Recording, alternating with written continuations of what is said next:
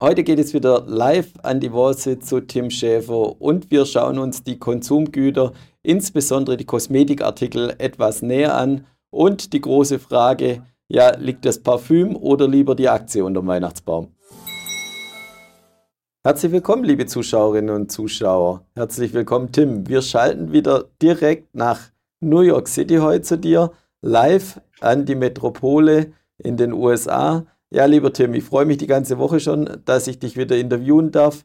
Und wir haben uns heute ein spezielles Thema ausgesucht. Wir wollen die Konsumgüterhersteller etwas näher anschauen. Ja, vielen Dank, David, äh, für die Einladung. Das Interessante an den Konsumgüterherstellern ist, ähm, dass es halt ein stetiges Geschäft ist und die haben die ganz großen, wenn man sich da die Marktführer anschaut, so eine Colgate, eine Procter Gamble und so, die haben halt äh, äh, hohe Cashflüsse durch das stetige Geschäft und etablierte Marken. Und die Konsumenten greifen ja immer wieder drauf zurück, ähm, ob das Zahnpasta ist, Shampoo und was äh, Putzmittel. Und ähm, das, äh, wenn das gut ähm, ausgelegt ist, das Business mit mit äh, starkem Marketing und äh, tollen Marken, dann ist das, das sind das Cashflow-Maschinen und die Aktien sind entsprechend dann auch so Compounder. Ja, und eher konservative Artikel, du hast es schon gesagt, also auch nicht so konjunkturanfällig. Ja, in den Konsumgütern gibt es dann auch noch äh, verschiedene Sparten und unter anderem wollen wir auch die Parfümindustrie etwas näher beleuchten, oder? Ja, genau, da gibt es auch ganz interessante Entwicklungen. Wir haben da auch so ein paar äh, Krisenfälle, ähm, die ziemlich stark eingebrochen sind. Zum einen die äh, Coty, die ist ähm, in Paris äh, aufgebaut worden und aber die sind mittlerweile in äh, auch in New York haben die ihren Sitz und die sind an der New York Stock Exchange äh, gelistet. Die haben eine schwere Zeit mitgemacht. Ähm, da ist die Reimann-Familie, eine deutsche Milliardärsfamilie investiert. Ich glaube, die haben die Hälfte der Aktien. Ganz schwere Krise gehabt, hohe Verschuldung, teure Zukäufe, hat sich alles nicht so gerechnet. Die haben jetzt ein neues, äh, eine neue Managerin, auch viele Vorstandswechsel und, und ähm, hatten die jetzt eine neue Managerin seit ein paar Jahren und da beginnt der Turnaround. Also die machen jetzt schwarze Zahlen. Ähm, ich finde die super interessant. Die haben ganz, ganz viele bekannte äh, Marken im Portfolio. Und dann gibt es noch einen anderen Krisenfall, Estee Lauder. Die sind gegründet worden in den 40er Jahren von der Estee Lauder in New York aufgebaut und richtig groß geworden, aber die haben auch äh, große Probleme bekommen die letzten Monate, letzten Quartale. Ja, ich habe mir in der Vorbereitung die Aktien natürlich auch etwas angeschaut. Ähm, so wie du es schon gesagt hast, die Coty und auch äh, L'Oreal vielleicht noch als zusätzlichen Titel dieses Jahr eigentlich sehr gut gelaufen, ganz im Gegensatz zu Estee Lauder. Ja, was ist das Problem bei denen? Äh, die haben ähm, knapp 70 Prozent seit 2022 verloren was ist die Story dahinter? Ja, das ist ganz brutal. Das war auch so ein Dauerläufer, auch so eine tolle Zinseszinsmaschine. Äh, super starke Marke haben die, sogar ein Markenportfolio. Die haben eine teure Übernahme gemacht mit Tom Ford, die hat fast drei Milliarden Dollar gekostet. Da fragen sich einige, haben sie da vielleicht auch zu viel bezahlt? Der Designer ist zurückgetreten, äh, zurückgetreten, hat sich zurückgezogen aus dem Unternehmen. Die äh, Modesparte haben sie irgendwie auslizenziert ähm, nach der Übernahme. Äh, mal schauen, ob das vielleicht zu viel war. Aber äh, vor allen Dingen leiden sie unter dem China-Geschäft, das Reisegeschäft hat zurückgelassen. Und die müssen sich da auch äh, mit den Vertriebskanälen auch neu erfinden. Früher war stark äh, Duty Free, das herkömmliche Kaufhausgeschäft, wo, ähm, wo die ähm, äh, Kundinnen da und Kunden gerade jetzt auch so um Weihnachten viele eingekauft haben und so. Das lässt alles nach die traditionellen äh, Shopping-Kanäle, die müssen auch ähm, neu ausgelagert werden Richtung Online und äh, vielleicht auch in Richtung äh, Social Media und so. Da haben die also, da sind die auf dem äh, falschen Fuß erwischt worden, ganz starke Umsatzrückgänge, zweistellig, prozentual zweistellig und der Gewinn komplett pulverisiert.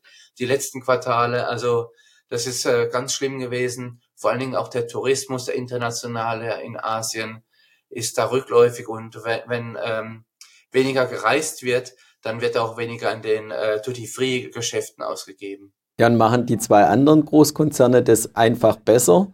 Oder haben sie vielleicht auch die angesagteren Marken im Portfolio?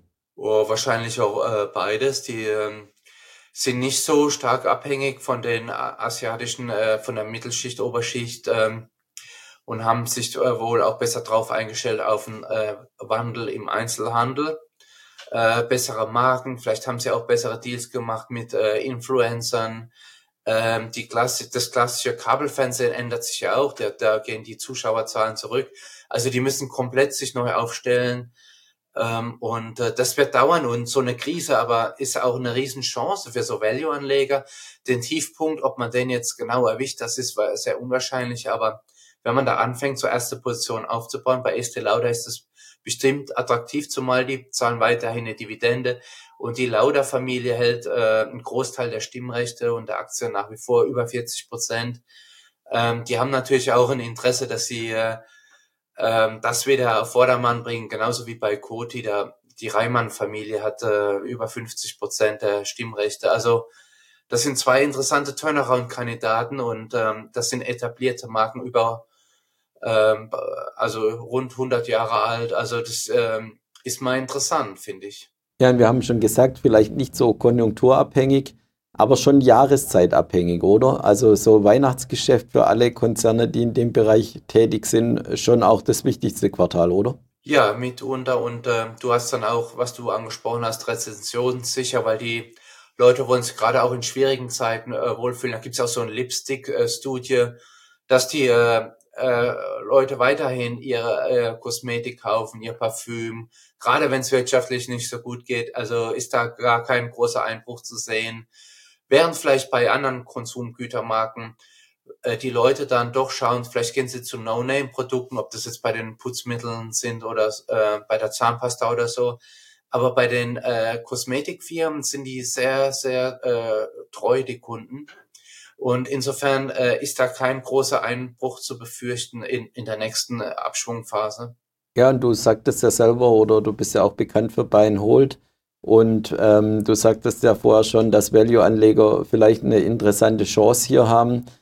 Wie gehst du dann selber vor? Investierst du dann jetzt schon mehr, je, je weiter die Aktie zurückkommt, wenn du investiert bist? Baust du dann die Portfolio oder die Position in deinem Portfolio weiter auf? Oder schichtest du sogar von einem ähm, Titel, der schon gut gelaufen ist, dann eher um in einen Titel, der gerade nicht so gut läuft? Ja, ich bin ja so genau bei ein Hold-Anleger. Ich lasse äh, die Aktien liegen und stocke auf, gerade die, die bei mir nicht so toll laufen. Und auch so Krisenfälle, wenn ich die habe, dann ähm, und ich habe dann zusätzlich Cash, dann stocke ich die kleine, äh, so kleine äh, Orders mache ich dann und stocke das so nach und nach auf während der Krise ähm, auch Aktien, die bei mir stark halt, äh, so sagen wir mal, eine bricht ein 40 Prozent, 30 Prozent. Und dann kaufe ich nach und nach jeden Monat ein paar mehr dazu. Und äh, ich bin da ziemlich optimistisch, weil die meisten Firmen, die kriegen äh, die Krisen wieder in den Griff. Die holen sich dann äh, oft neues Management, neue Konzepte, die versuchen dann neue Strategien. Und wenn man so etabliert ist wie eine Estee Lauder, ähm, da ist davon auszugehen, dass die das wieder in den Griff kriegen. Und äh, du siehst dann oft, viele Jahre später dann neue Hochs, Rekordhochs im Kurs, auch wieder im Umsatz und Gewinn. Also ich denke, die kriegen das gebacken, aber das kann, das kann dauern und das genaue Timing kriegt man, wie gesagt, auch nicht hin. Aber das wird auch wieder in Schwung kommen. Die Firma ist etabliert, das ist eine der größten ähm, Kosmetik- und Beauty-Firmen der Welt, neben L'Oreal. Ähm, man kann ja auch so vorgehen und sagen, Mensch, ich kann, ähm, ich muss ja in der Branche kann ich mich umschauen. Man muss ja nicht nur eine haben, man kann vielleicht auch zwei, drei Aktien haben und äh, das nebeneinander. Und wenn dann einer profitiert und die Marktanteile von den anderen bekommt, profitiert man auch ähm, dann darüber. Also nee, vielleicht auch nicht eine Aktie aus der Branche, vielleicht zwei, drei und dann hat man die Risiken auch größer gestreut. Ja, du hast so ein bisschen angesprochen, das wäre so auch meine Anschlussfrage gewesen. Was muss, wenn wir jetzt Estee Lauder nehmen, was muss passieren oder was müssen Sie konkret ändern, damit die Talfahrt aufhört, aus deiner Sicht? Sie müssen äh, sich äh, neue Vertriebskanäle aussuchen. Äh, Sie werden die Kosten kürzen. Da, äh, ihr habt ja auch in der Schweiz habt ihr ein großes Distributionszentrum und äh, Produktionsanlage im Bereich äh, irgendwo in der Nähe von Zürich, 50 Kilometer entfernt. Da hat man schon gesehen, gibt es Personal Abbauprogramme, die haben sie äh, kürzlich ähm, angekündigt. Also die sparen Kosten, äh, die schauen sich um, die müssen äh, ihr China-Geschäft äh, äh stabilisieren und die können auch vieles, äh, weitestgehend aussitzen, weil wenn du eine Konjunkturabkühlung hast, weniger Tourismus, du wartest einfach ab, kürzt die Kosten und äh, die machen dann halt Anpassungen, was das Marketing angeht, Vertriebskanäle. Aber das wird sich wieder stabilisieren und äh, wir, wir müssen mal schauen, vielleicht nächstes Jahr, in zwei, drei Jahren ist das äh, vergessen. Und äh, da, da läuft es dann viel besser und dann erholt sich das Geschäft wieder. Das hast du auch bei anderen Wachstumsfirmen gesehen, bei, bei Alphabet oder so. Dann, die haben mal eine Krise und dann verkaufen viele Anleger und das ist eigentlich eine schöne Phase, um da Positionen aufzubauen und einzusteigen. Ja, du bist sehr gut informiert. Das stimmt tatsächlich. Estee Lauder sitzt tatsächlich im, im schönen Zürichsee oder direkt am schönen Zürichsee. Ein Riesenzentrum noch, noch mal aufgebaut. Wenn wir vielleicht die ganze Branche noch mal anschauen wollen und vielleicht auch insgesamt auf die Risiken eingehen wollen. Sie sind relativ konjunkturunabhängig, das haben wir schon gesagt. Was siehst du sonst für Risiken, wo die ganze Branche treffen könnte? Ja, Risiken. Du hast halt auch so viele naja, Leute so die im, im kleinen Bereich, die sagen, Mensch, äh, in Brooklyn, in Berlin, vielleicht in Zürich, sagt einer, ich mache jetzt meine eigene Crememarke und rühre dann äh, irgendwo im Keller äh, die Cremes und die sind bio und äh, vegan und also da, da, kann im Grunde jeder äh, durchstarten und der eine oder andere mit, mit einem großen Following in den äh, sozialen Medien oder so kann da durchaus eine eigene Marke aufbauen, die dann auch erfolgreich ist. Also sie haben viel mehr Konkurrenz, die haben Schwierigkeiten, die Kunden zu erwischen. Andererseits hast du auch Chancen, weil schon jüngere Leute, nicht nur die Millenniums, auch äh, jüngere Gener Gen Z und so, die fangen viel früher an mit Cremes und Parfüm und so.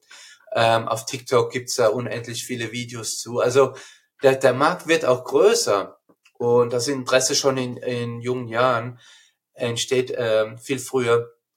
Also das gleicht sich, glaube ich, aus. Insofern ist ähm, ist die, diese Schwächephase, die wir jetzt gerade erleben, dass die Leute doch vielleicht ähm, äh, ja den, den äh, Euro doppelt äh, umdrehen und nochmal nachschauen und so, ist, ist eine super Chance, glaube ich.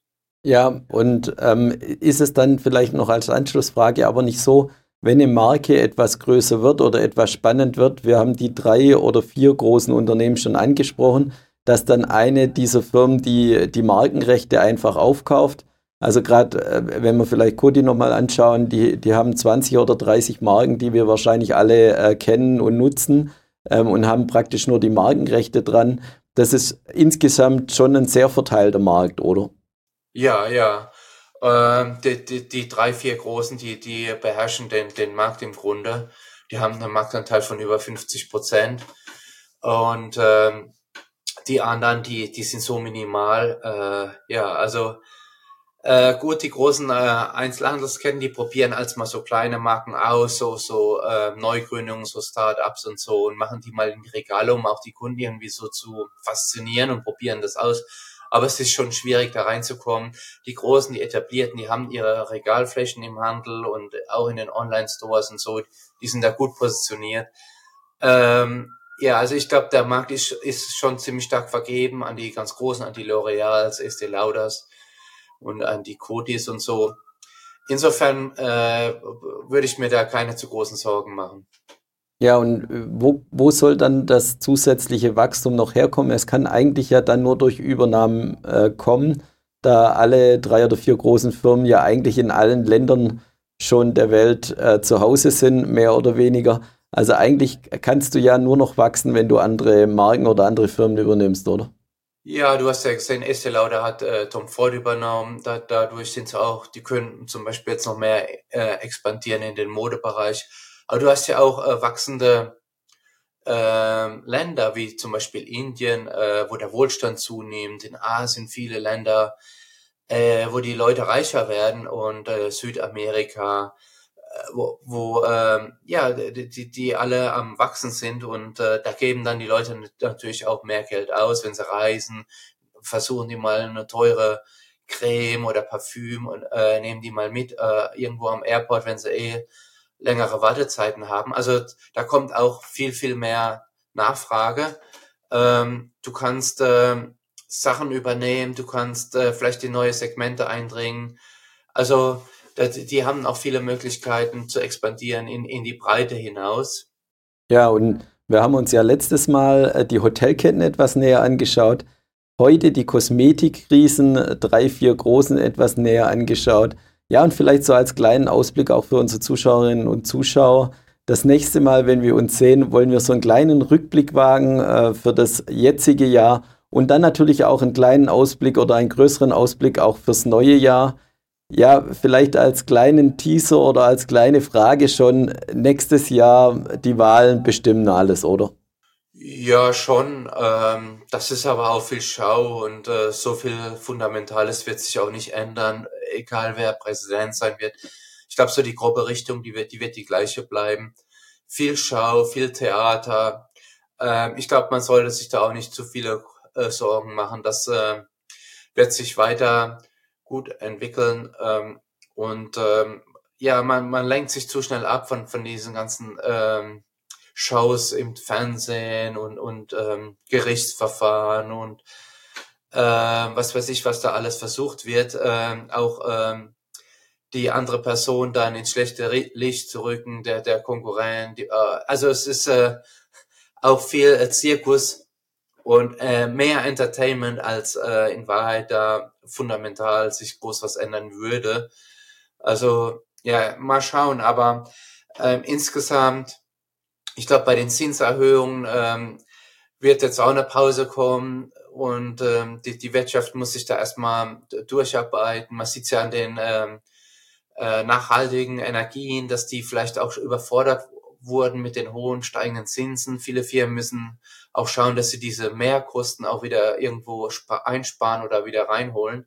Das, äh, da haben einige Branchen auch ganz schön zu kämpfen, gerade mit dem hohen Fremdkapitalhebel. Immobilienbranche ohnehin gebeutelt, hat jetzt noch ein zusätzliches Problem bekommen. Aber insgesamt wird sich das auch ähm, alles wieder äh, fangen und äh, adjustieren und also ich bin da insgesamt total zuversichtlich. Die, die Börsen entwickeln sich ja auch im langen Schnitt äh, gigantisch, zehn Prozent. Es gibt ja nichts Besseres als die Börsen. Deswegen ähm, sollten die Leute schon schauen, dass sie da langfristig ähm, einen guten Teil ihres Vermögens an, an, die, an der Börse anlegen ähm, und durch die Zyklen einfach durchgehen weil das Timing kriegt man einfach nicht hin. Langfristig investieren, vom Zinseszins profitieren, sich ein paar schöne Firmen und ETFs raussuchen und einfach am Ball bleiben. Ja, das war doch ein äh, ideales, ein schönes Schlusswort. Herzlichen Dank dir, lieber Tim. Viele Grüße nach New York. Und liebe Zuschauer, schauen Sie wieder rein, wenn es heißt Live an die Wall Street zu Tim Schäfer. Danke, David. Viele Grüße in die Schweiz. Mach's gut.